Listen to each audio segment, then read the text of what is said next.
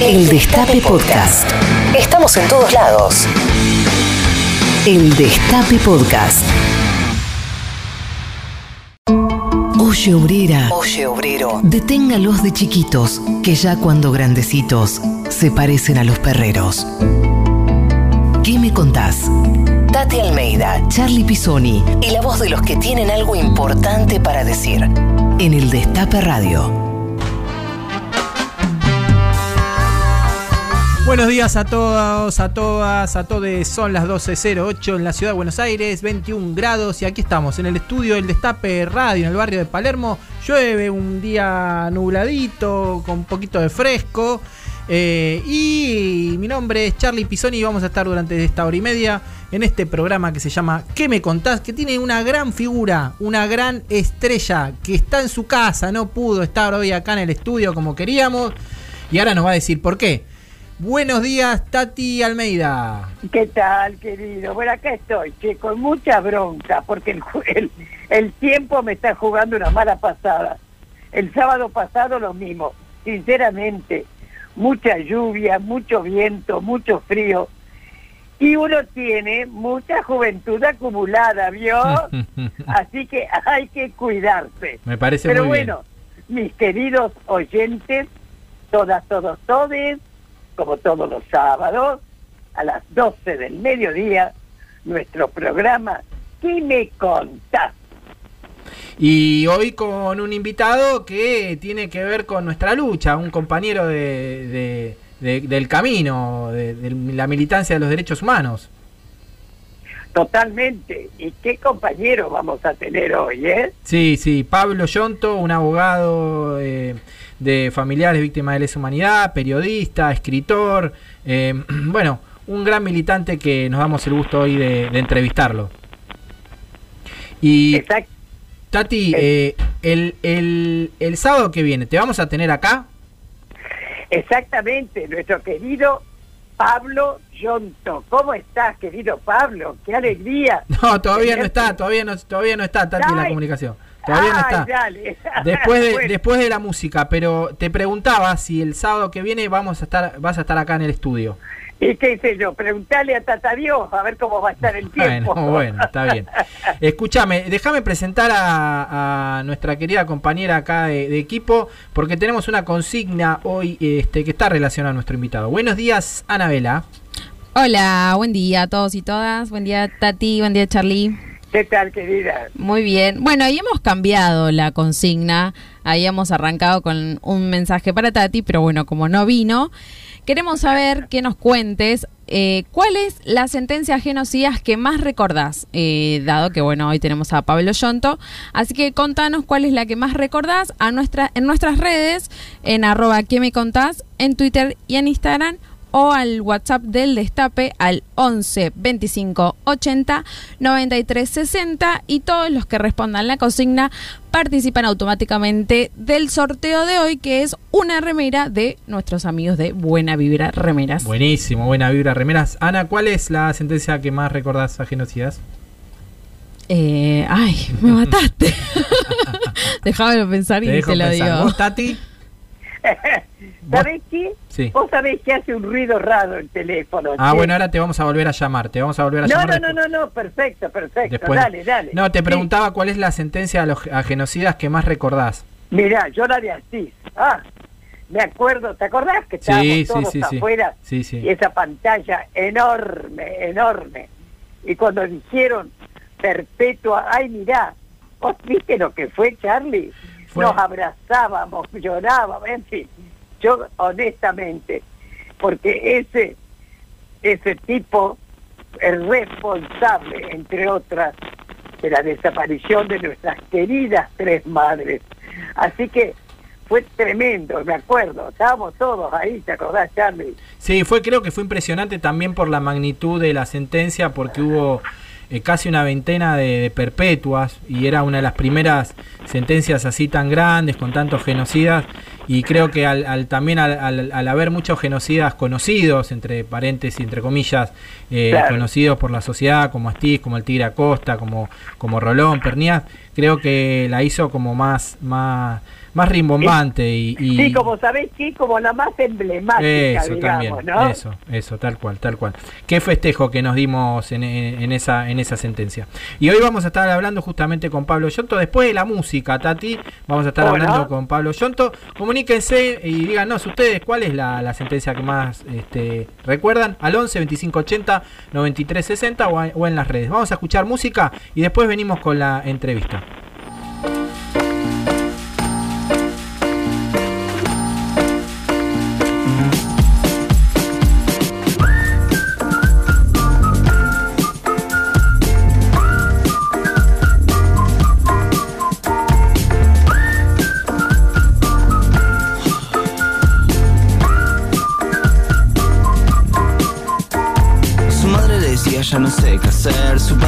Que la haga bien. Si los fósforos se encienden que se compre el tren. Que el disco ni lo saque si no lo hace bien. Y ahora está angustiado porque falta teca.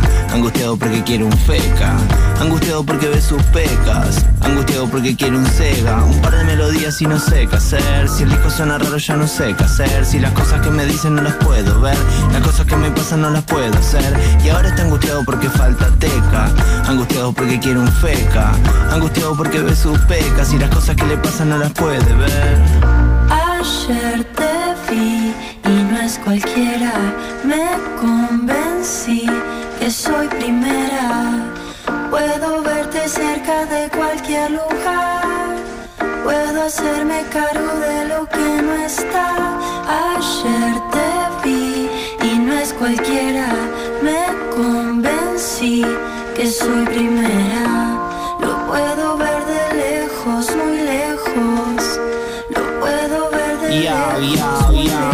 Me contradigo y me desespero pensando ¿Qué es lo que sería si no fuera cantando? Si fuera por Andrea me vería en primavera y no me quedo corto Ya sé que no te copa que le pongan miel a todo si te copa que la pase bien me gusta sin razones. Sé que el arca dorada que te compré se hundió en el momento. Y sé que el arca rosada que te inventé quedó en el intento. Y si fuera por Andrea me echaría en primavera y ya fue. Si tiro cualquiera, tiro cualquiera Porque te quiero y como te quiero soy lo que sea. Ayer te vi y no es cualquiera. Me convencí que soy primera. Puedo verte cerca de cualquier lugar. Puedo hacerme cargo de lo que no está. Ayer te vi y no es cualquiera. Me convencí que soy primera.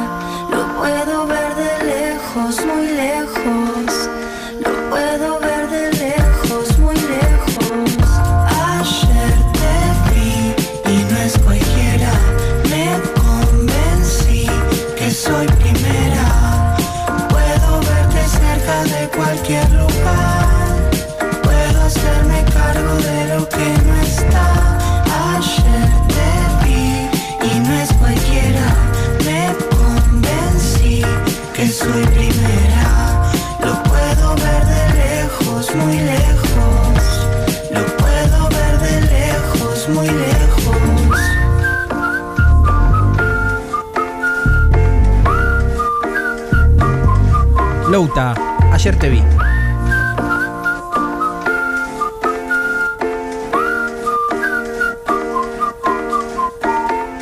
Mucho por descubrir. ¿Y vos? ¿Qué me contás? Entrevista.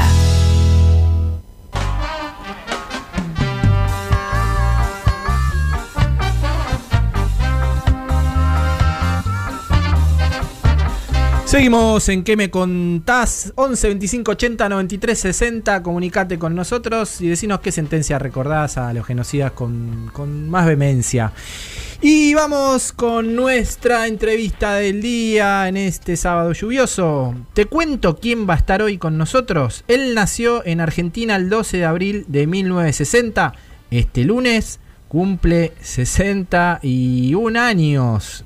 Es periodista, abogado y escritor. Tiene cuatro hijos: Pamela, María, Violeta y Simón. Y además dos nietas: Catalina e India. Comenzó a los 15 años en el diario Trujillo de Perú. A los 18 se convirtió en redactor de Clarín. Representa a familiares víctimas de la última dictadura. de una pluma brillante a un letrado comprometido por los derechos humanos. Es hincha del funebrero de Chacarita. El invitado del día de hoy es... Pablo Yonto. ¿Estás ahí, Pablo? Hola, hola, hola. ¿Cómo están ustedes? Hola, Tati. Pero bien, querido. Así que ahora nomás, el 12 es tu cumple. Ya te llamaremos, ¿eh? Bueno, encant- Gracias. en- encantada, Pablo, que estés con nosotros, ¿viste? Y sabés que nuestro programa se llama ¿Qué me contás? Así que nos vas a contar muchas cosas, ¿de acuerdo? De acuerdo, de acuerdo. Va a ser un gusto, un gusto. bueno, Pablo, tu papá era peruano, ¿no es cierto? Y vos hiciste la primaria y la secundaria en Perú. Bueno, justamente, ¿cómo es tu relación? ¿Qué recuerdo tenés de ese país, querido? Eh, bueno, muchísimos, muchísimos, porque bueno, todavía, obviamente que parte de mi familia, que la familia paterna está allá y una parte de esa familia peruana está acá. Yo tengo dos, somos tres hermanos, dos hermanos son peruanos y yo soy el, el único de los tres nacido acá en San Martín, allá por el 60 y bueno, inclusive, bueno, mis dos peruanos son, mis dos hermanos peruanos son activamente peruanos, así que mañana van a ir a votar acá en Buenos Aires este, para las elecciones presidenciales. Así que, no, mi, vida infantil y, y, bueno, el inicio de la vida juvenil transcurrió allá, así que tengo tengo mis amigos también de la adolescencia y del colegio y, y bueno, hice el colegio allá y transcurrió esa vida, transcurrió justo abarcando toda la revolución de Velasco Alvarado. O sea, yo me, me crié este, bajo la educación del gobierno de Velasco Alvarado allá, que era bueno un, un gobierno militar de izquierda, una cosa rarísima, pero, pero que existió, que existió alguna vez en Latinoamérica.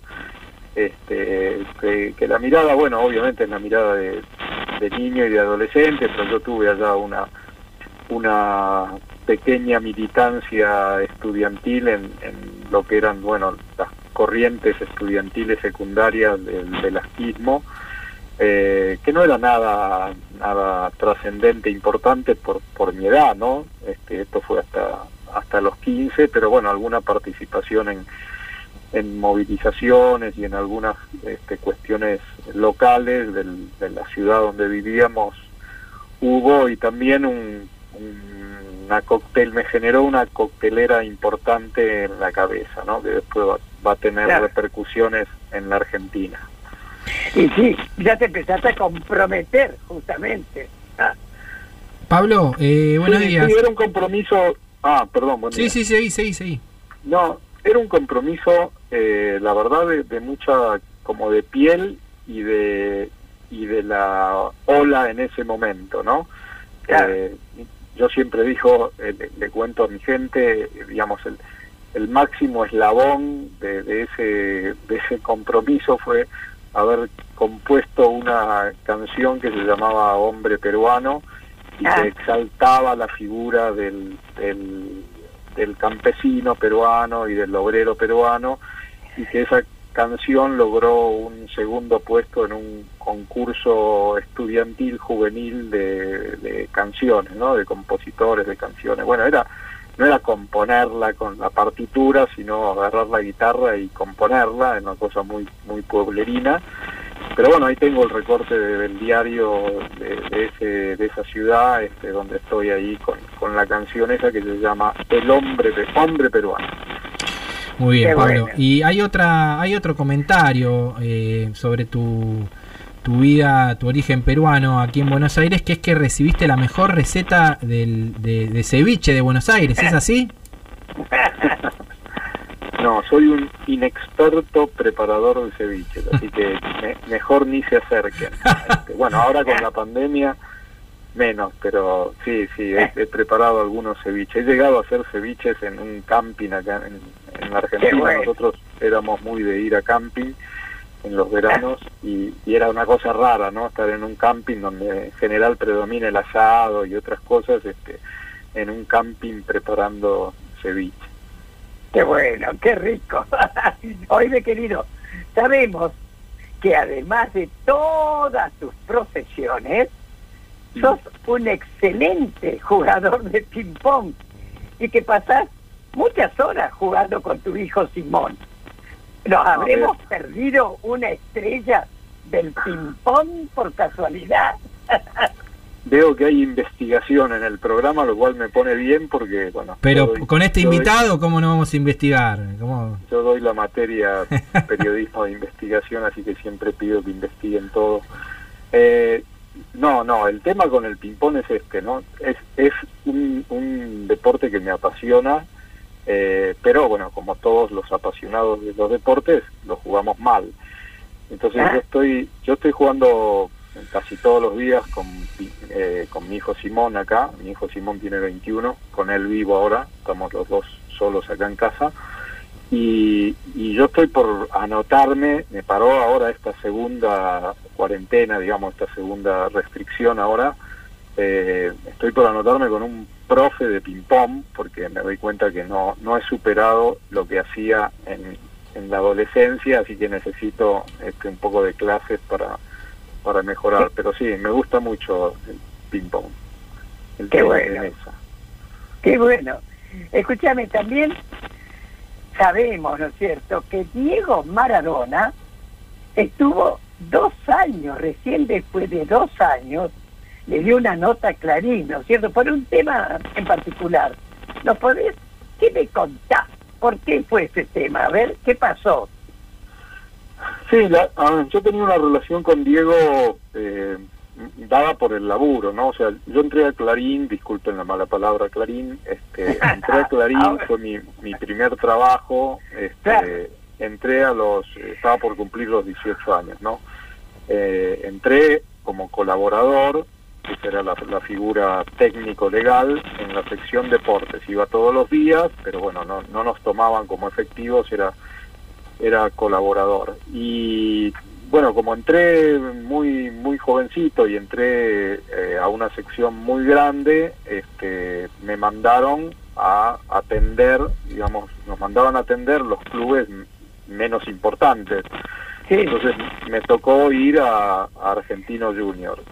Y bueno, durante un tiempo yo cubría los entrenamientos de Argentino Junior, porque además a mí me quedaba más cerca, yo vivía en San Martín, Argentinos entrenaban en la paternal, me tomaba el 57 y me iba para, para allá. claro. Y, y ahí se fue dando, bueno, una relación que primero fue casi de, de, de Clarín y Maradona, que no era el Maradona, obviamente, que, que- que explotaría poquito tiempo después, sino simplemente el, el, el pibe que ya deslumbraba, pero que todavía no tenía la trascendencia. Él era muy calladito, o sea, yo empecé a ir en el 78 a los entrenamientos, él había quedado afuera de la selección, estaba bastante bastante bajón, pero bueno, eh, ese 78 me acuerdo que fue era era muy parco, era difícil sacarle una palabra a Diego en ese momento, que no era el, el Mara- el Maradona explota a partir del sobre todo el 79, ¿no? Ahí Claro. viene la, la explosión del Maradona como jugador y como persona, ¿no? Porque también ahí empieza a hablar mucho más. Entonces, ahí se había afianzado una relación que tenía que ver con lo profesional. Éramos muy poquitos los que íbamos a, a cubrir los entrenamientos de Argentino Junior, a veces éramos dos periodistas, a veces tres. Generalmente iba Radio Rivadavia, que en esa época iba Marcelo Tinelli, este, Mm. que era también, estaba empezando, eh, y por ahí iba Crónica y el gráfico, ¿no? El gráfico sí iba con más regularidad.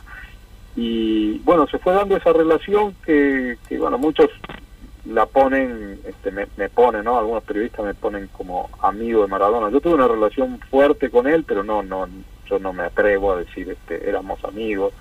Este, pero sí, sí, muy, muy, en algún momento, bueno, muy de compartir varias cosas. Y, y se fue dando también con el paso de los años cierta ah, afinidad política, ¿no? Donde hay también algunas historias ahí para contar. Pero bueno, eh, concretamente Tati y Charlie, Sí. esto, esto fue eh, a mí, yo era delegado de los trabajadores y trabajadoras de Clarín en, después del año, después de que se recupera la democracia en el 84, me eligen los trabajadores ahí todos los años como el delegado pero en el año 91, después de un conflicto muy fuerte que perdimos, que fue la toma de la planta de Clarín por reclamo Ah. salarial, eh, Clarín me despide. Ese conflicto lo perdemos y al poquito tiempo Clarín me despide, pero como yo era delegado no me podía despedir totalmente, sino que tenía que iniciar un juicio de Claro. despido. Pero lo que sí hace es impedirme la entrada, me impide la entrada ¡Epa! y me Ah. inicia un juicio para sacarme los fueros y despedirme. Y yo inicio a su vez un otro juicio pidiendo mi reincorporación. Bueno, Mm. eso fue en el año 91, Diego estaba eh, suspendido también porque había tenido el tema del doping, Doping positivo, así que bueno, eh, éramos dos suspendidos y eh, él estaba entrenándose en un campo que pertenecía a Antonio Alegre, el presidente de Boca, a 200 kilómetros de Buenos Aires, estaba preparándose para eh, regresar al fútbol.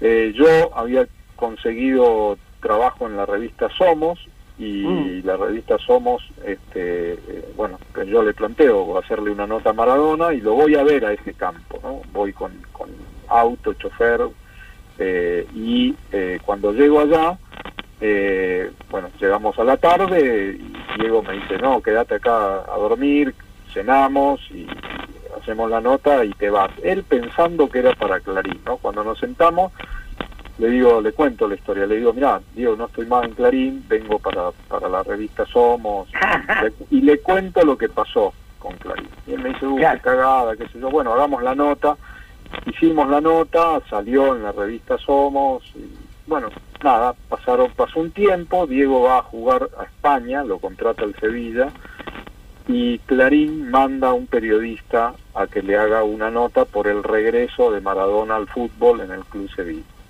Y ahí Diego le dice a este periodista que eh, no le va a dar notas a Clarín hasta que no me reincorpore. ¿Qué tal, No, no. opa? ¡Qué respaldo! Sí, sí, él no me había dicho nada, él ni siquiera después, yo cuando obviamente los compañeros de Clarín me cuentan, eh, bueno, yo lo volví a ver cuando él volvió a la Argentina, bueno, le súper agradecí, pero la verdad que para mí fue un gesto enorme porque ni siquiera me lo había dicho a mí, ni siquiera lo había anunciado, fue un- una cosa como íntima de él y duró hasta el año 94 porque cuando él queda fuera del mundial, eh, un compañero y amigo del alma que, que yo tenía en Clarín, que es Mariano Hamilton, que trabajaba en la misma sección que yo y había ido al mundial de Estados Unidos, eh, se lo cruza a Diego en el aeropuerto de Dallas, cuando Diego ya regresaba a la Argentina, Mariano se le acerca y Diego le dice, bueno, sí, ahora eh, voy, yo voy a dar, voy a volver a dar notas porque ya no soy más futbolista. y ahí retoma el eh, dar notas a Clarín, pero estuvo sí gran parte del, una parte del 91, otra parte del, eh, perdón, una parte del 92, el 93 y parte del 94 sin darle nota al diario. Gran anécdota que le has contado eh, últimamente muchas veces, pero necesitamos que la cuentes también en nuestro programa. Y hablando de Clarín, eh, queremos hacer, hacerte escuchar un audio y que nos cuentes quién era esta persona de la que se habla para vos. En esta presentación del proyecto para rebautizar la esquina de Finoquieto y Tacuarí, enfrente del diario Clarín, como esquina Ana Ale, eh, eh, por una cuestión generacional yo no la conocía, la compañera, que lamentablemente falleció en el año 2005, pero siempre en el imaginario colectivo de los trabajadores de prensa y sobre todo aquellos que somos representantes sindicales estuvo muy presente porque encabezó el anterior intento de organización gremial en el diario. Recordemos que desde el año 2012 eh, por la lucha de los compañeros volvió a haber interna en el diario Clarín, pero desde que los echaron a ellos, a 117 compañeros y compañeras, no había habido interna ni vida gremial. Eh, en ese sentido, para nosotros eh, es muy importante el homenaje, pero también traer... a, estos días, traer a la actualidad la, lucha de muchísimos compañeros de gremio de prensa que la aguantaron en su momento en la dictadura, el gremio de prensa tiene más de 100 desaparecidos en la dictadura y que después en la democracia eh, pelearon en los 80 y pelearon contra el neoliberalismo de los 90 por la vigencia de nuestros convenios y nuestros estatutos. Y si siguen existiendo es por la lucha de Ana y de otros, de otros compañeros que, que pelearon contra el cierre de Tiempo Argentino en los 80, contra el cierre de La Razón, por los despidos de Página 12 en el 95, en Clarín, en Telan, en, contra la privatización de Canal 7. Digo, muchísimas luchas que se dieron en nuestro gremio y que eh, hoy nos sirve para venir acá a este acto para ejemplificar en una de esas compañeras lo que fue la lucha de, de estos últimos 30 años en el gremio de prensa. Yo creo que es importante esta memoria permanente. Ahí estaba Patricio Klimexuk, eh, delegado de Telam, hablando de, de una gran compañera que fue Ana Ale. ¿Nos contás, Pablo, quién era Ana Ale? ¡Ah! ¡Qué fuerte! Eh, bueno, Ana fue la negra, este, fue eh, no solo bueno delegada de Clarín, sino una militante de oro en el, en el gremio nuestro y, fue una de las de quienes, ella era cuatro años y medio mayor que yo, eh, cuando yo entré a Clarín, ella en el 78 ya no, todavía no estaba, ella entra un año después y fue una de las que las compañeras y compañeros que allí a los más jóvenes nos nos abrió los ojos, ¿no? Porque eh, uno uno entraba a Clarín con toda la ilusión de, bueno estás en el gran diario del país, este acá vas a hacer carrera, acá se hace periodismo, acá vas a viajar, acá vas a hacer plata, acá vas esto, lo otro y había compañeros que eran un poquito más grandes que, que nos y la negra fue una que, que bueno fue enseñando de, de todo de, política de gremialismo y y uno se enamoró después.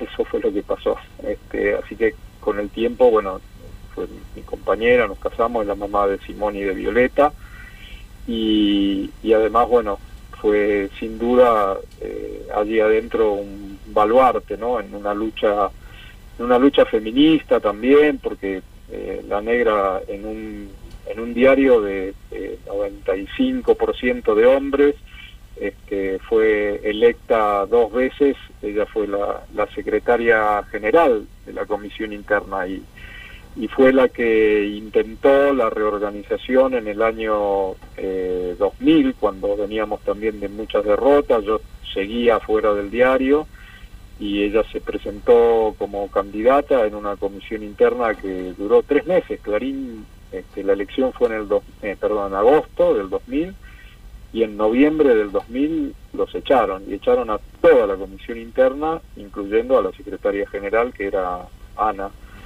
Eh, así que bueno, después al poco tiempo se detectó su cáncer de colon y, y poco tiempo después este falleció. Eh, así que hoy la, la, esquina esa lleva el nombre de Ana, eh, hemos tenido que sacar el mural porque bueno, se tuvo que hacer una construcción ahí, así que estamos viendo dónde colocar el, el mural de la negra ahí cerca en la esquina del diario o en algún lugar cercano al diario Clarín, pero es un símbolo, sí, para, para la historia de la lucha este, dentro del diario. La negra era de las poquitas mujeres que había trabajando en el diario en aquel momento, hoy por suerte hay un plantel enorme, enorme de mujeres, eh, y tiene tiene tiene una serie de, anécdotas ahí adentro porque quedaba muy quedaba muy expuesta no como como mujer. Este la famosa anécdota de, de, la pintada que aparecía en el baño en el baño de mujeres este hecha con lápiz labial en, en las paredes este pidiendo aumento eh, dejaba muy expuesta a las poquititas mujeres que había en la redacción que eran cuatro o cinco y y la negra pese a todo este, seguía con las pintadas y bueno uno sabía que de cuatro o cinco mujeres la única que era activista era la negra este quién si no iba a pintar las, las paredes y el vidrio del espejo este, en el baño y, y bueno la, la, negra se la cargaba por eso no este se decía bueno negra no te das cuenta que mucho el detector no es muy no tiene que hacer mucho esfuerzo para mm. imaginar quién está pintando los baños este, Qué maravilla. Pero, bueno, vaya. Bueno, esa, esa fue la negra. Vaya nuestro reconocimiento para tu compañera Analé y para, para la compañera Analé. Vamos a escuchar un poquito de música, nos reponemos y, y seguimos con la entrevista. Música elegida por nuestro invitado, eligió a Joan Manuel Serrat. Vamos a escuchar Disculpe el Señor. Y después seguimos con Pablo Yonto.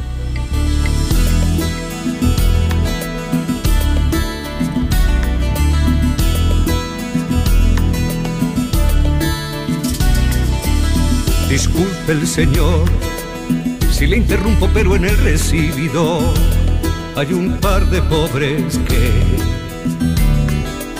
preguntan insistentemente por usted.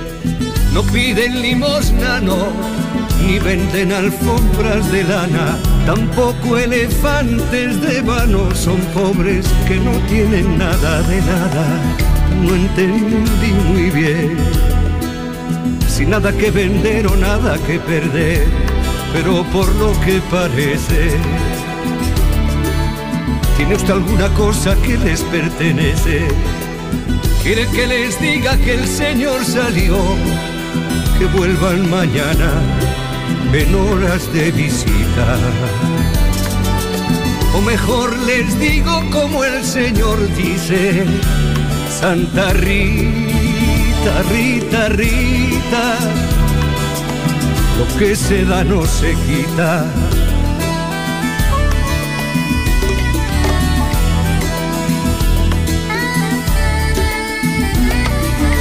Disculpe el Señor, se nos llenó de pobres el recibido y no paran de llegar. Desde la retaguardia por tierra y y como el Señor dice que salió y tratándose de una urgencia, me han pedido que les indique yo por dónde se va la despensa y que Dios se lo pagará. Me da las llaves o los hechos, usted verá que mientras estamos hablando, llegan más y más pobres y siguen llegando. ¿Quiere usted que llame a un guardia y que revise si tienen en regla sus papeles de pobre? O mejor les digo como el Señor dice, bien me quieres, bien te quiero, no me toques el dinero.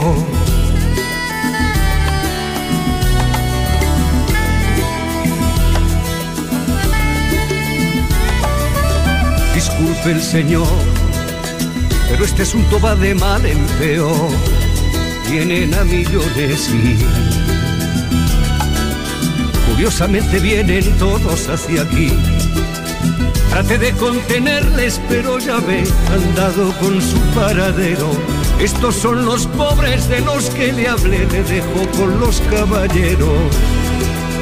Y entiéndase usted. Si no manda otra cosa me retiraré y si me necesita llame. Que Dios le inspire o que Dios le ampare, que esos no se han enterado, que Carlos Marx está muerto y enterrado.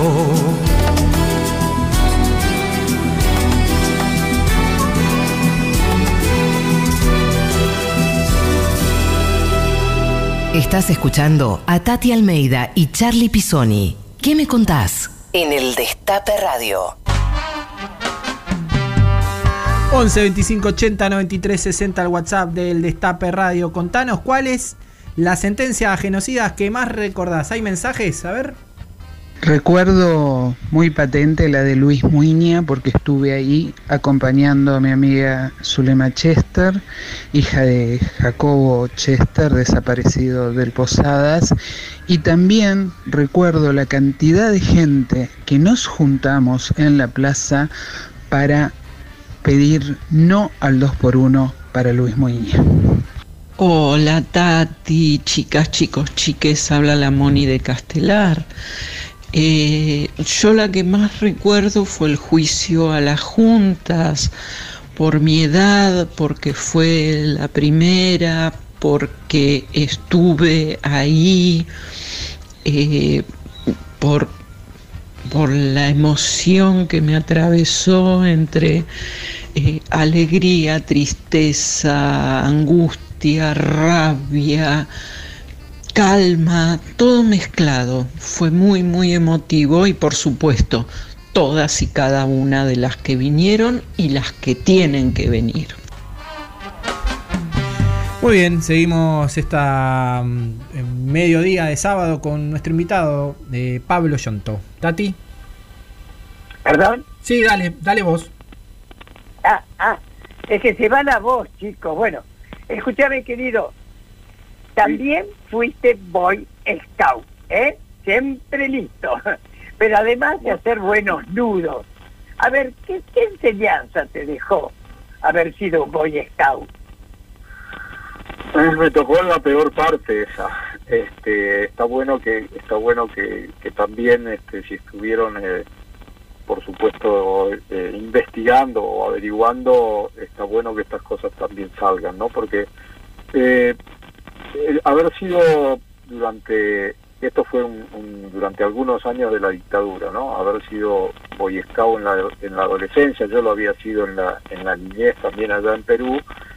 Eh, no fue bueno, la verdad que no no fue no fue una buena experiencia. Este, el, hoy es distinto, hoy hay hoy hay distintos grupos scout que además eh, inclusive muchos de ellos marchan durante las marchas de los 24 de marzo u otras marchas por la memoria porque hay un grupo que se ha formado que se llama Scouts por la Memoria y que, y que levanta obviamente las, las fotos y los nombres y la militancia de los compañeros que desaparecidos que habían sido scouts, algunos de ellos fueron secuestrados eh, oh. durante su, su trayectoria como scouts.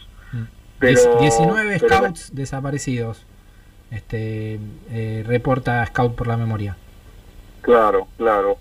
Y, y hacen un trabajo importante porque no es solo este, decir cuántos scouts o, o- o poner su foto, sino trabajar en sus agrupaciones con el tema de la memoria, de la solidaridad, o sea, eh, politizar un poco la, vida del, del scoutismo, que es una es una cosa rara porque es algo nacido este, bajo las enseñanzas militares, con la idea del servicio al prójimo, con la idea de, de hacer una buena acción por día, este, todo muy lindo, pero con una este, copia de acciones muy muy cercanas a, lo militar que, que, bueno que da tembleque hoy pensarlo. Y, y yo lo fui durante esos años de la dictadura. Yo yo no nunca me quiero poner en otro lugar del que no estuve en esos primeros años de la dictadura. Digo yo fui un adolescente criado en la dictadura que compró el discurso de los medios que vino con una idea, además, este, yo, yo, para que se den una idea, ¿no? La, la, el pensamiento que uno traía, tenía en Perú respecto de lo que sucedía acá en la Argentina estaba muy, muy influenciado por la posición del Partido Comunista. Y la posición del Partido Comunista tenía mucho que ver con que aquí había un, en el año 75, con que aquí había un gobierno fascista, un gobierno de derecha, este, y que sacar a ese gobierno de derecha era eh, progresivo. Ese era un análisis desde la izquierda. Este, y yo llegué con esa idea y ese pensamiento porque yo venía de, de esa militancia estudiantil en la que, bueno, la- las ideas iban más para donde decían los mayores. Y, y cuando llego acá el cóctel ese de, de- de ese pensamiento, más lo que leía, más lo que la familia me decía, más el escautismo, eh, sí, me convirtió en un en un adolescente que se creía mucho del discurso eh, que se daba, en- sobre todo en los medios. Este, Por eso cuando yo digo fue en, en Clarín donde gran, o sea, men- a veces digo, menos mal que entré a Clarín, pero no por Clarín, sino porque ahí había un grupo de compañeras y compañeros militantes que, que enseguida nos fueron sacando la venda, ¿no? Este, Claro. y, y- y contando un poco lo que lo que pasaba. Yo nunca voy a dejar de agradecerle, además de a Ana, al Gordo Cardoso, de, de- de Política de Clarín, que fue uno de los que más nos hablaba, los más jóvenes, este, sobre lo que estaba pasando en la Argentina y nos abrió mucho los ojos. Pero volviendo al escautismo, es un, es un recuerdo este, muy, muy entusiasta respecto de, de las cosas que uno hace a, a los 15, 16, 17 años, pero pero cuando uno pone la mirada política ahí se da cuenta que bueno que, que desfilamos los 9 de julio y que desfilábamos atrás de- de las, no sé, de las tropas de determinado regimiento, que en San Martín íbamos a los actos donde hablaba el intendente militar de San Martín, etcétera, y uno dice, ¿por qué carajo habremos hecho esto? Y bueno, y es una parte que hay que contarla porque es para decir también nunca más hagamos esto, ¿no? Muy bien, Pablo, vamos a escuchar otro audio, este un poco más, más feliz. Este, vamos a, a retrotraerte a tu, a tu pasado por, por, el, por los pagos de San Martín. A ver, escuchemos este audio. Viene el tiro para el sector donde está entrando Neumann. Salta, cabecea sacando el daño Ferreiro. Cabezazo de Sasaldati, resta de Recio. Baja la pelota, recupero. Cruza para Sasaldati, peligro de gol. Salió, quiero tiro.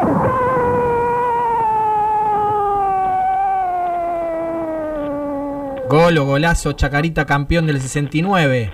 Oh, es que recuerdo, que recuerdo. Yo estaba en Perú en aquella época Claro. y, eh, bueno, imagínense la cantidad de noticias que salían de Chacarita en los diarios peruanos y en el diario de Trujillo. No salía Nada. nada. Así que creo que esa noticia, no sé, creo que llegó varios días después, este, la noticia de, de Chacarita campeón en la Argentina. Y, pasaba algo allá, que era que obviamente las únicas noticias del fútbol argentino que salían tenían que ver o con River y Boca, eh, o con la selección argentina si es que jugaba con Perú. Entonces, este, yo era hincha de Chacarita por este tema de, de San Martín y que me, me- la verdad que a mí me, me- la cosa local y argentina a mí me tiraba fuerte, no sé por qué, eh, eh, siempre siempre hacía cosas raras en el colegio que tenían que ver con la Argentina y yo parecía como un ultra fanático de la Argentina este y, y también lo era de Chacarita pero notaba que claro hablabas de Chacarita y era no sé como si a los pibes de acá les hablaras de un de un club este, de la octava división de, de Colombia y que no conocen ni el nombre entonces había momentos en que yo, como me daba vergüenza de niño de que mi club no lo conociera absolutamente nadie, este, a veces yo decía este, que era de River y de Chacarita. Entonces cuando ya decías River, era como que te prestaban un poco más de atención los otros pibes porque sabían de qué se hablaba. Pero, pero bueno, ese, ese año de, del 69 sí fue yo, yo me quería enorgullecer de que mi club había salido campeón pero nadie me daba bola era- era- claro es como si acá dijeran no sé Deportivo Carita Linda de Colombia o de Ecuador salió campeón. Y venía ah, sí qué bueno qué, qué lindo pero nadie sabía nada. Pero era era un orgullo tener el, el- el- entonces yo había comprado el un mini póster de Chacarita en uno veníamos a veranear siempre a la Argentina y había comprado eso y lo había pegado en la pieza este, así que era era verlos ahí y, y bueno ahí escuché que nombraban a Recu pero eran eran ídolos que yo no veía no ídolos era era una cosa de loco porque yo sabía sus nombres este Carneval y Vargas este Recupero García Cambón Neumann los nombraba todos pero nunca los había visto jugar Claro. que yo me había ido antes, este, no había transmisión televisiva, de nada llegaba a Perú, y menos a Trujillo de, de, de ese partido, así que eran como recuerdos simplemente del gráfico y radiales. Qué recuerdo, eh, qué lindo recuerdo. Escúchame, Pablo, en el 87, Diego recibió un premio, ¿no es cierto?, de la agencia cubana de noticias, Prensa Latina. Y vaya si le sirvió después, ¿no? Para conocer mucho mejor la revolución cubana y a Fidel. Y vos tuviste mucho, mucho que ver en ese evento. Así que, ¿qué me contás? Dale, contanos. Eh, bueno, yo, yo les había dicho hace un rato que, que con Diego también, porque teníamos, habíamos nacido en el mismo año, así que él era el 60, yo también, así que fue, fue un, un crecimiento en lo, en lo personal y en lo político, fuimos de la misma generación. Eh, por lo tanto, eh, yo también lo vi crecer eh, políticamente a él, y así como él también me vio crecer políticamente a mí. O sea, ¿qué quería decir esto? Yo empecé a militar ya acá en la Argentina en el año 82 en el PSP, a mí me, ganó, como se decía o se dice, una compañera de la Facultad de Derecho que era del PST, y empecé a, a militar estudiantilmente ahí en el PSP de Derecho, y Diego era alguien que no hablaba de política, no quería meterse en política cuando empezó un poco la, apertura o demo- democrática en la Argentina previo a las elecciones del 83. Habíamos tenido algunas discusiones este, eh, fuertes con el tema político, por ejemplo en el 83 él iba a, eh, ya estaba en Europa, vino acá, eh, yo fui a hacerle una nota y hablar con él en su casa en Devoto, y él me trajo de Devoto a Constitución en su auto, este, porque él iba a- al centro a iniciar una recorrida política porque se iba a ver con todos los candidatos eh, para ver qué, qué opinaba cada uno de, lo que había que hacer en la Argentina a partir del, del 10 de diciembre del 83 y recorrió y vio a todos los candidatos y e iba a visitarlo a Nicolaides inclusive, lo fue a ver a Nicolaides, ¿no? Eh, y yo discutí con él, le digo, pero ¿por qué no vamos a ver a Nicolaides, que, que ni siquiera es candidato, nada, además es un milico, yo en ese momento ya estaba usando otro, otra terminología, es un milico, es un asesino, qué sé yo. No, pero bueno, es el, el- el- el jefe del ejército, qué sé yo. De ahí a esta anécdota de Cuba, eh, pasó el tiempo, pasó el tiempo y Diego eh, tenía todavía eh, eh, tenía todavía reservas de meterse políticamente fuerte en algo, pero ya tenía algunas simpatías. Entonces, cuando le dan el premio, eh, cuando le, comunican que, que ganó el premio y que el premio se va a entregar en La Habana, en Cuba, él le dijo a un compañero y amigo y compadre mío, Carlos Bonelli, que fue el encargado por la agencia Prensa Latina de comunicarle esto, le dijo que él no iba a ir a Cuba a recibir eso porque se iba a tomar el tema de ir a Cuba como apoyar a la revolución cubana, a Fidel Castro, etc. Carlos me cuenta esto, como sabía de mi relación con Diego, y me dice, che, eh, ayúdame a convencerlo de que de que no es así, de que es un premio neutro, profesional, por ser el mejor deportista del año 86. Y bueno, tenemos una reunión con él en la casa de, de ahí del departamento de la calle Correa, frente a la ESMA, donde él vivía, y estuvimos casi dos horas tirándole todas las eh, variantes posibles para convencerlo. Y yo le hablaba, y si bien le decía de política, le decía, no, pero quédate tranquilo, y él no, no, no, no voy a, no voy a viajar, no voy a viajar. Y en un momento, que ya no sabíamos de qué hablar, él dice, bueno, está bien, está bien, dice, eh, voy a ir, pero con una condición. Nos miramos con Carlos y le decimos, bueno, ¿qué, qué condición? Dice, voy a ir, pero con siete mujeres.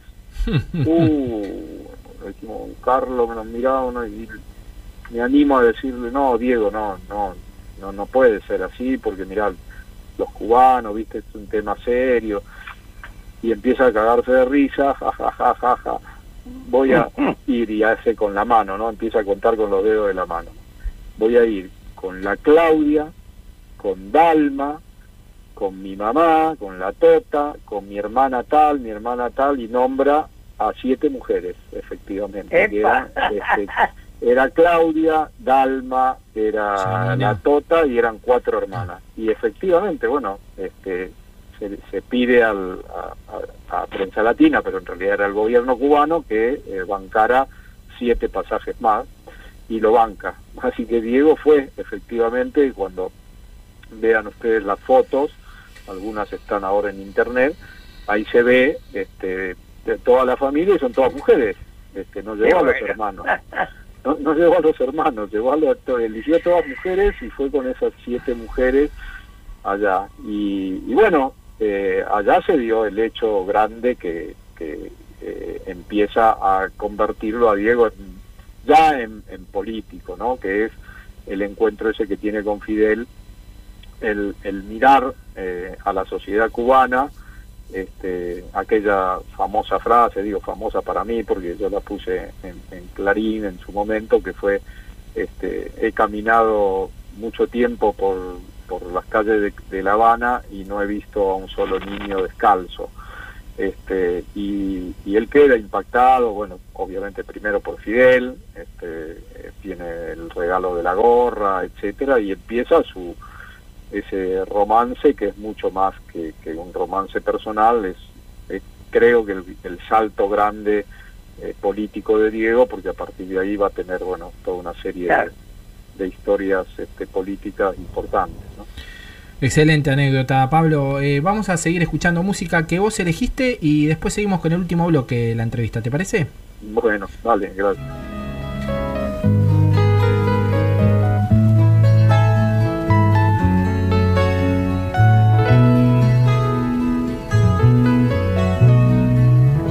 Paso a detallar a continuación el sucinto informe que usted demandó.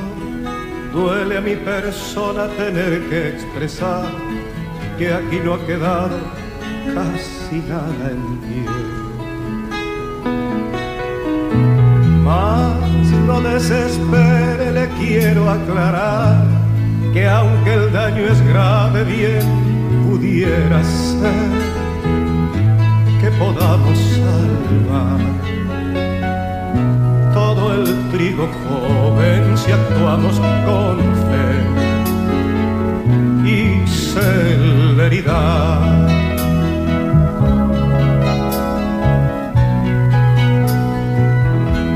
Parece ser que el temporal trajo también la calamidad de cierto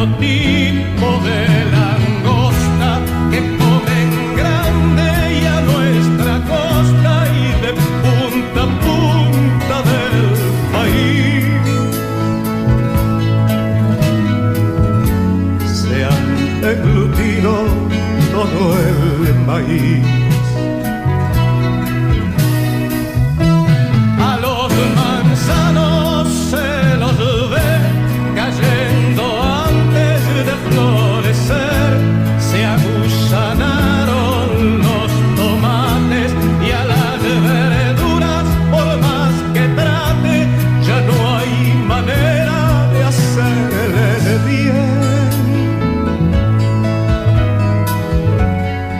sé qué hacer, ni tengo con quién. La gente duda en empezar la tarea dura de cosechar. Lo poco que queda se va a perder si como le dije no ponemos fe y celeridad.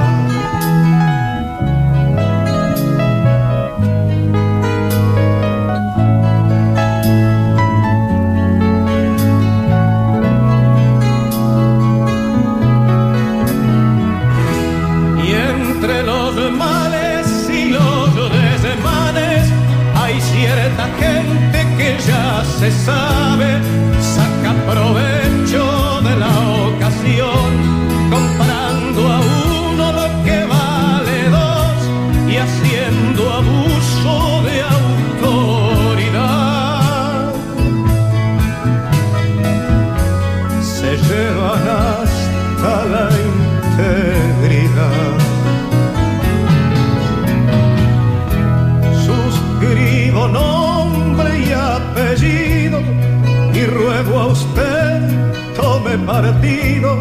para intentar una solución que bien podría ser la unión de los que aún estamos vivos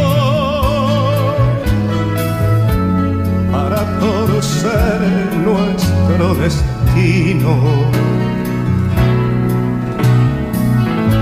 Saluda usted un servidor. Escuchar todo lo que hay para decir. ¿Qué me contás? Seguimos en ¿Qué me contás? Y la consigna del día es ¿qué sentencia recordás a genocidas más, con más vehemencia, con más fuerza? eh, esa que te hizo ser más, eh, estar más feliz en la vida. Y, y hay mensajes al 11 25 80 93 60 sobre esta consigna. A ver. Buenas tardes, me llamo Mirta Urdiales y quiero enviarle un saludo y un abrazo enormes a Pablo Yonto, el mejor compañero, el mejor amigo, el tipo más entrañable que conozco y a quien hace mucho tiempo que no veo, pero siempre, siempre, siempre lo llevo en mi corazón porque es un compañero de fierro. Y también, por supuesto, saludos para todos ustedes. Que tengan un buen día. Hola Tati, hola Charlie, acá Graciela de Caballito, mandando un abrazo inmenso para ustedes y ahora que estoy escuchando a Pablo Yonto también, a él porque es un gigante, un gigante. Bueno, sigo escuchando. Abrazos. Había mensajes para Pablo también, ¿eh? Sí, Bueno, y vos vieras, le- y si vos le mando vieras, un abrazo Pablo, a le mando un abrazo a Mirta, una compañera periodista que sigue hace años, años que no la veo y una gran luchadora del diario La Voz, allá por los 80, sí. si vos vieras, Pablo, la cantidad de mensajes que tengo en mi celular. Bueno, mi querido, ¿vos qué pensás? ¿Cuáles son los desafíos aún pendientes, ¿no es cierto?, en materia de juicios por delitos de lesa humanidad. Y mira, Tati, el, eh, yo elegí esa canción que escucharon recién de Víctor Heredia, porque que es hermosa y que es para, para estos tiempos, sobre todo para después de, de haber eh, recuperado un gobierno popular, este, el- por lo menos porción del poder desde el 10 de diciembre del 2019, eh, porque bueno, el temporal ha sido fuerte y, y hay que ponerse de pie y seguirla peleando. Y, pero además porque esa canción tiene una palabra que es muy difícil de encontrar en las canciones y que tiene que ver con los juicios. Y esa palabra es celeridad. Es, es raro hacer una canción con la palabra celeridad. Víctor la hizo este, allá por el 83 y bueno, y los juicios de lesa hoy necesitan celeridad. Ojalá que se apruebe la ley que ya tiene media sanción del Senado para, para que, que tiene un artículo puntual que dice que los juicios por delito de lesa humanidad, sus audiencias tienen que ser al menos tres días por semana. Ojalá que se apruebe y que podamos con esa ley empujar a los tribunales orales a que los juicios vayan Ojalá. más rápido. Ojalá, porque bueno, queda poco tiempo, nos queda poco tiempo a todos y a todas. Y también eh, los genocidas, bueno, que tienen setenta y pico, ochenta y pico, noventa y pico de años y no podemos estar haciendo juicios que arrancan con 15 imputados y terminan con 5 o 6, porque es un desgaste tremendo y porque se pueden hacer más rápido, seguro, y hay que hacerlos más rápido. Así que esa es la perspectiva con el tema de los juicios, ¿no? Aplicar a fondo la palabra celeridad, convencer a los jueces, igual a la corte, es cada vez más Mm. difícil, porque la corte, con esta corte, el panorama es muy oscuro, este, pero de todas maneras creo que, que hay una voluntad sin duda del movimiento de derechos humanos y de un importante sector de la sociedad de, de seguir acompañando y de, y de seguir empujando mientras pensamos en cómo también transformar toda la justicia, no solo para los juicios de lesa, sino para, para todos los derechos este, importantísimos que tiene el pueblo para pelear. ¿no? Muy bien. Pablo, eh, estamos llegando al final del- de la entrevista. Queríamos preguntarte, lo mencionaste antes, eh, que tus hermanos iban a votar mañana en las elecciones de Perú. ¿Cómo ves el- este proceso eleccionario y, también en la región, ¿no? porque también hay elecciones en Ecuador y, posiblemente haya vientos de cambio? En Perú la cosa está muy difícil, muy difícil. Mi hermano, recién le pregunto, de mis hermanos le pregunté y él va, a votar a Verónica Mendoza, que es una candidata de izquierda, centro izquierda, digamos, pero hay una gran cantidad de candidatos de, de la derecha y de la centroderecha, que todo indicaría que la, la segunda vuelta sería entre, entre dos tipos de ellos, este, y eso pinta un panorama complicado en Perú. Perú está mal y si a eso se le va a agregar, bueno, el, el triunfo de uno de estos candidatos, lo veo mal. Ojalá hubiese una sorpresa, ojalá lo hubiese y, el rumbo de Perú alguna vez fuese para otro lado porque viene de décadas, de décadas de, de destrucción, ¿no? Y bueno, y hay varios países de, de la región que la están pasando muy mal y que si no hay una salida política que apunte para recuperar eh, gobiernos con una idea de unidad latinoamericana, de-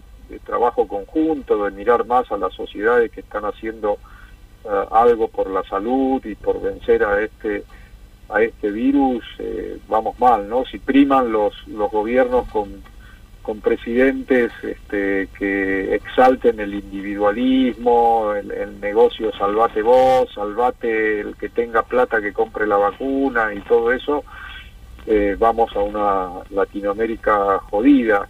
Eh, por suerte hubo señales en estos últimos dos años de que eh, en algunos lados empieza a torcer el rumbo.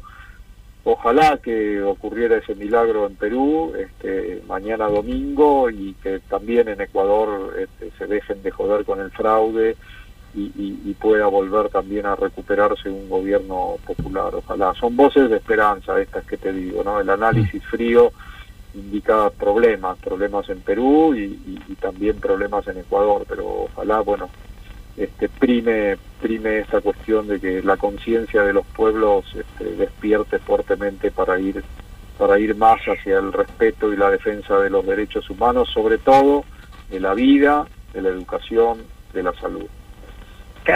Bueno, realmente, querido, crucemos los dedos y esperemos a mañana. Bueno, mi querido, estamos ya llegando al final de esta entrevista que de por sí ha sido para nosotros y para los oyentes, porque no te imaginas la cantidad de mensajes que tengo en mi celular. Una, una entrevista estupenda. Pero, como nuestro programa se llama ¿Qué me contás? Queremos saber que nos cuentes alguna anécdota, algo que te haya ocurrido alguna vez y que tengamos nosotros el privilegio de ser los primeros en escucharla. A ver, ¿qué me contás?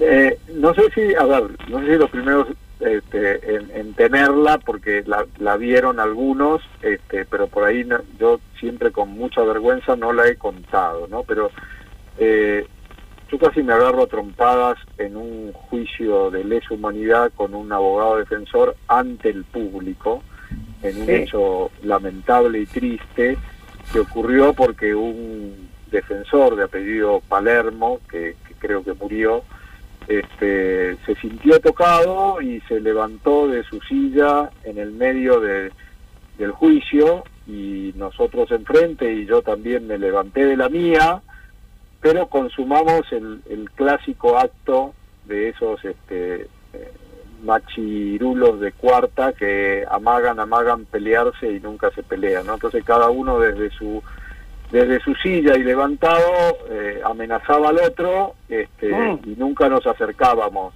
para el combate.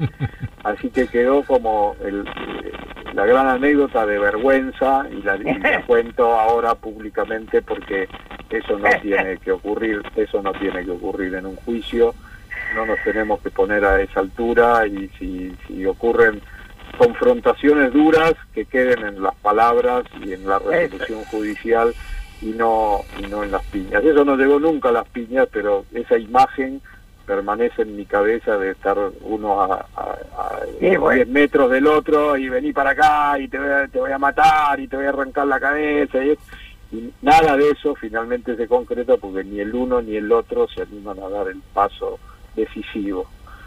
Y bueno, che. hay sangre, hay sangre. Escúchame, Pablo. Bueno, querido, nosotros lo hemos pasado estupendo. Te agradecemos muchísimo que nos hayas acompañado. Y sinceramente, Pablo, gracias, ¿eh? Gracias por todo lo que estás haciendo, por esos juicios estupendo que estás llevando adelante. Vos realmente te digo gracias. Pero no solamente en nombre de las madres, de los organismos, especialmente gracias en nombre de los 30.000, Pablo. Muchas gracias, querido, ¿eh? Y fuerza y seguí adelante. Estamos seguros que así va a ser, ¿eh? Bueno, el agradecido soy yo, Charlie, Tati. Este, ustedes han sido eh, y siguen siendo la columna vertebral de esos juicios y del reclamo de justicia, pero no solo de eso, sino de construir un país este, realmente para todas y todos y con mucha, mucha justicia, de la de los tribunales, pero también de la justicia social que necesitamos. Así que un abrazo enorme a ustedes y al equipo. Muchas gracias, muchas gracias. Pablo Llanto, muchas gracias. Nos vamos con, con eh, La Calaca de Lilia Downs y después seguimos hasta la una y media con más que me contás?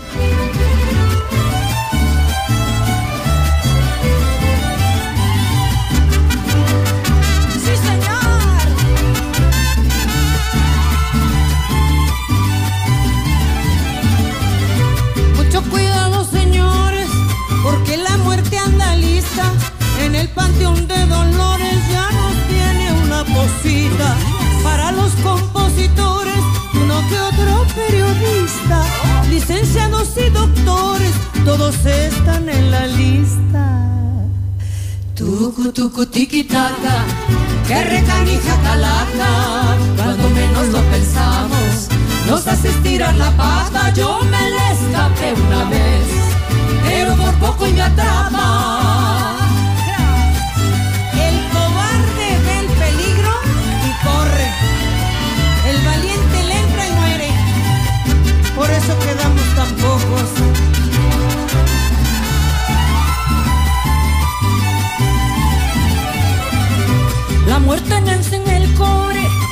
Tampoco hace distinciones. Lo mismo se lleva al pobre que al rico con sus millones.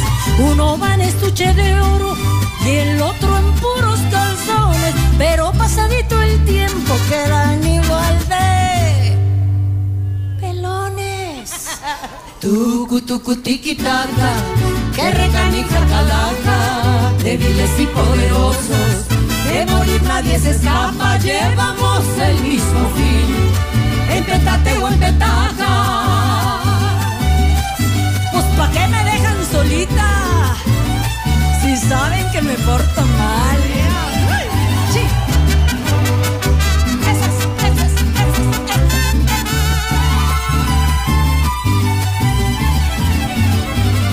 Yo conocí un comerciante, bueno para robar al cliente. Las cosas que valen cinco, él siempre las daba veinte. Pero se murió de frío, pobrecito de repente. Lo mandaron al infierno, a que el diablo lo caliente. Tucu, tucu, tiquitaca, que recanija calaca a todos esos careros. Llévatelos de corbata, indeseables usureros, chupan como garrapatas.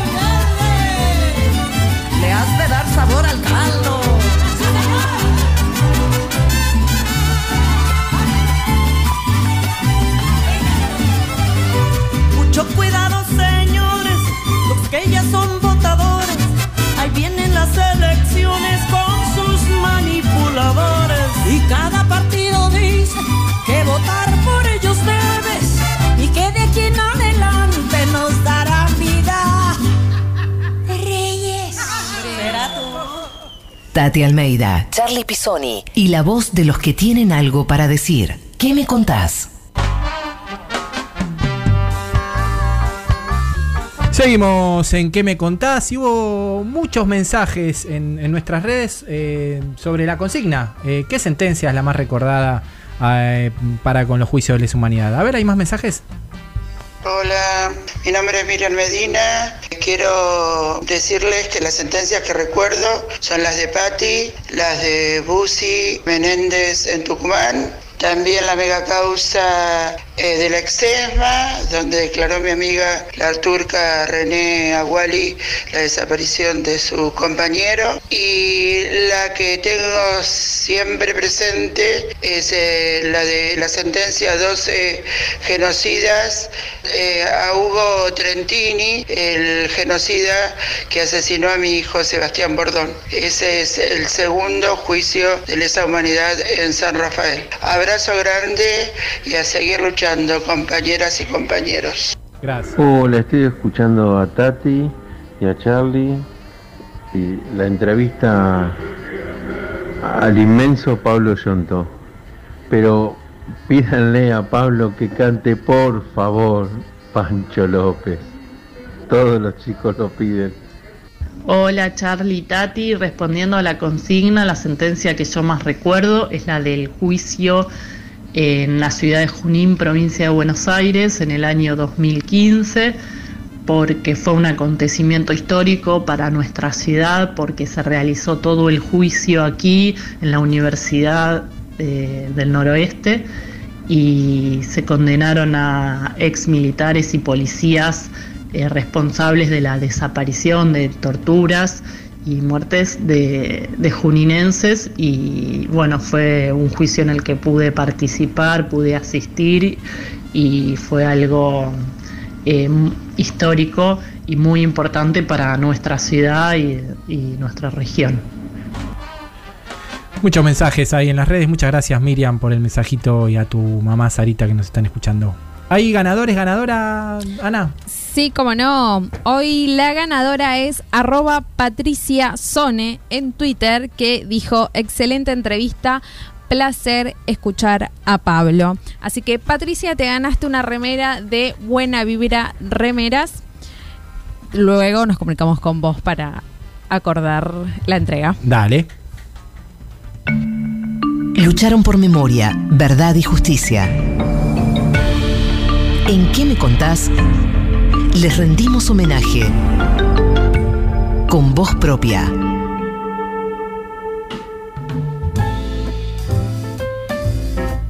Seguimos en que me contás en esta nueva sección que ya hemos inaugurado, que tiene que ver con un homenaje que le hacemos en, vida a, aquellos militantes que- que nos acompañan, que nos han acompañado durante largo tiempo y a los que ya no están tan bien. Y déjame presentarte, Tati. Eh, el homenaje que le vamos a hacer hoy es nada más y nada menos que a René Awali. Eh, La turca, la turca para nosotros, la turca Wally. La turca Wally, así es. Justo la mencionaban. turca. La mencionaban antes en un mensaje. Eh, y te cuento quién es la turca. Ella, Dale. ella nació en Tucumán el 29 de junio de 1940. Tuvo dos hijos y hoy es abuela de dos nietes. Comenzó a militar en el año 68 en la organización política militar FAR y también realizó trabajos barriales junto a la JP y más tarde pasó a ser parte de Montoneros. En el año 73 allanaron su casa, entonces tuvo que irse a Mendoza, lugar donde militó hasta el 76, para luego seguir haciéndolo en Buenos Aires por dos años más. Vivió el exilio hasta que en 1983 volvió a Tucumán para seguir militando como él hizo todos estos años. Fue eh, coordinadora de las organizaciones familiares del NOA, pero integra la mesa del consenso del primer centro clandestino, la escuelita de Famayá y en la Secretaría de Derechos Humanos de la CTA de los Trabajadores. Además, acompaña los juicios de lesa humanidad, en la que fue muy importante porque declaró como testigo en muchos de ellos. De la misma manera, integra el Frente por la Soberanía Nacional para defender los ríos y los puer- puertos de nuestro país. Ella es René La Turca Agualí.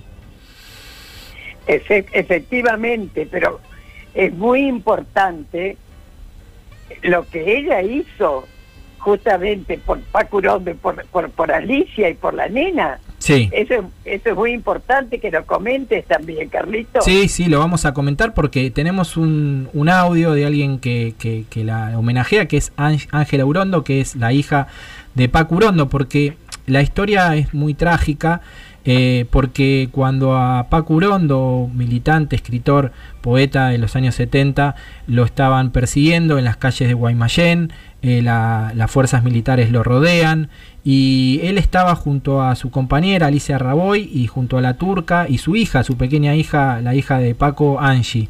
Y él les, les mintió, les dijo que se había tomado la pastilla de, la pastilla de cianuro, que, que- salgan del auto. eh, y ellas salen del auto, eh, pero bueno, eh, hay un tiroteo. finalmente Alicia pudo dejar a Ángela de 11 meses en brazo de un vecino antes de ser secuestrada. Paco muere supuestamente un cachazo que le da un sargento eh, en, el rostro y la turca escapó entre las balas y después de días llegó herida a Buenos Aires. Pero Angie, eh, la beba, eh, pudo después su familia materna encontrarla 20 días después en la casa cuna. Por eso tenemos el, audio de Angie para, para la turca, Wally. A la turca la busqué durante años. Solo sabía su apodo y que era de Tucumán. Ella era una pieza clave para reconstruir mi historia, ya que nosotras fuimos las únicas sobrevivientes del operativo en que asesinaron a mis viejos. Y yo era una beba, era necesaria su memoria. Pero nuestro reencuentro me dio mucho más que el relato de nuestra caída. Me dio una dimensión real de la figura humana, femenina y militante que representa. Y me dio abrazos tiernos y consejos picantes.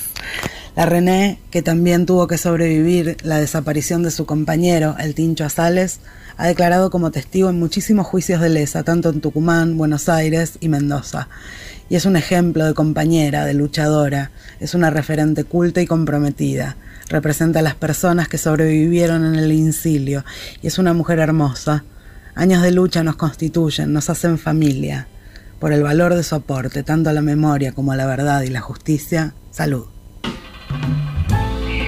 Qué lindo, ¿no? Qué bien, qué bien. Ahora, es muy merecido este recuerdo a nuestra querida turca, porque sinceramente, además, su militancia continúa y de qué manera es una de nuestras referentes justamente de allá de Tucumán.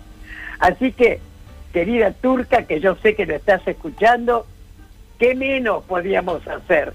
Te queremos mucho, mucho, querida. ¿eh? Muy lindo, Tati. Y tenés un saludo de ella. Tati Charlie, me encanta esa dupla, cómo funcionan. Cada vez están mejor, son unos genios. Un abrazo enorme. Vaya este homenaje para vos eh, y, y para vos a todos esos militantes y militantas de, de la zona norte de nuestro país.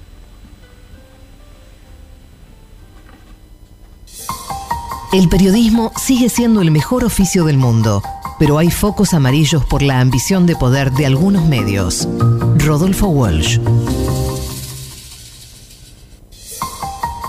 Creo que el periodismo es libre, o es una farsa, sin términos medios. Rodolfo Walsh.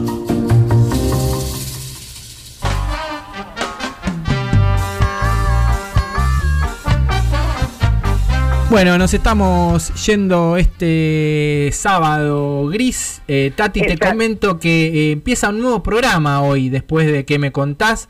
Y estamos acá con, con uno de, con, con su conductor, con Nicolás Esquivel, que está aquí con nosotros. Así que le damos la bienvenida porque le vamos a hacer el pase de que me contás a, a este programa que se llama Hola, buenas tardes, ¿cómo les va? Cápsula, Charlie. Hola, Cápsula. Tati, qué gusto, bueno estar Hola, acá ¿qué tal? compartiendo el rato con ustedes y ahora cruzándonos seguramente todas las semanas. Así es. Con- para- Sí, Tati. Bueno, bienvenido, bienvenido a tu nuevo programa, ¿eh? Pero muchas gracias, Tati, qué honor venir después del tuyo. Espero que no espanta- espantar a los oyentes que se queden acá en el Destape Radio. Ah, contanos de qué, de qué va el programa, eh, Cápsula. Principalmente pensando en el fin de semana y en las cosas que podemos hacer. Hoy es el día en que por ahí tanto no ayuda el tiempo, pero sí para planificar algunas escapadas cercanas en tiempos de pandemia, para no estar tanto encerrados y por ahí escaparnos con nuestra familia a algún lugar cercano, tendencias de turismo, vinos y algunas cosas más que tienen que ver con los momentos de pasarla bien. Buenísimo. Tati, vos te quedás escuchando, porque vos viajas mucho también. Seguramente te va a gustar el programa. Así es, así es, chicos, pero qué fantástico. Bueno, así es, hemos llegado al final de un programa más de ¿Qué me contás? Y los esperamos, por supuesto, el próximo sábado por el destape a las 12 del mediodía. Así que, chao, chao. Gracias, chicos de la producción estupenda. Un abrazo, buen fin de semana a pesar del tiempo. Muchas Chau, gracias, chau. Tati. Muchas gracias. Y sé que estás esforzándote mucho para un gran invitado para el sábado que viene, que es un invitado muy especial, así que este Ah, tienen que, que- que sin- sintonizar el destape el sábado, el sábado próximo. Y quédense, aquí estuvieron en la operación técnica Juan Tomala, en la producción periodística Anabela González, Belén Lazar, Caro Ávila, en las redes Caro Ortiz, y en la producción general Lalo Recanatini. Quédense que viene el Panojo, el Panorama Nacional de Juicios de Lesa Humanidad, y después Nico Esquivel con Cápsula Radio. eh, Quédense escuchando este gran programa que empieza hoy en, en est- en esta radio toda la tarde con la programación de El Destape Radio. Un beso grande para vos, Tati, y nos vemos el sábado que viene. Gracias, igualmente. Chau, chau, chau. Chao. Panoju. Panorama Federal de Juicios a los Genocidas. Panoju. Panorama Federal Semanal. Panoju 87, semana del 5 al 9 de abril. Novedades. Chubut, Comodoro Rivadavia, Guerra de Malvinas. A 39 años, la Cámara Federal de Apelaciones confirmó el fallo del Juzgado Federal de Primera Instancia de Río Grande que dispuso el procesamiento por delitos de lesa humanidad, sin prisión preventiva, para los militares Eduardo Gacino, Belisario Afranchino Rumi, Gustavo Calderini y Miguel Ángel Garde. Santa Fe. Rosario. El equipo argentino de antropología forense identificó el cuerpo de Aníbal Artemio Mocarbel Rull, militante de Montoneros desaparecido desde 1977. Había sido enterrado sin nombre en el cementerio La Piedad. San Juan. Mega causa 3. El Tribunal Oral Federal rechazó el pedido de viaje de Gustavo Lafuente mientras es juzgado por delitos de lesa humanidad.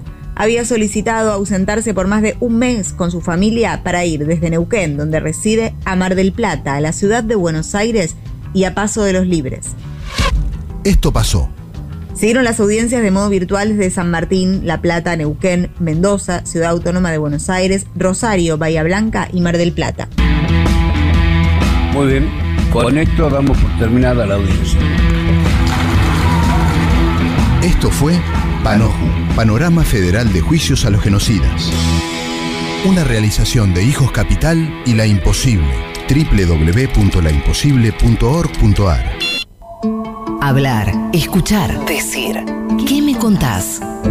Tati Almeida y Charlie Pisoni vuelven la próxima semana para darle voz a quienes tienen algo importante para decir. Reviví los mejores momentos de la radio. El Destape Podcast.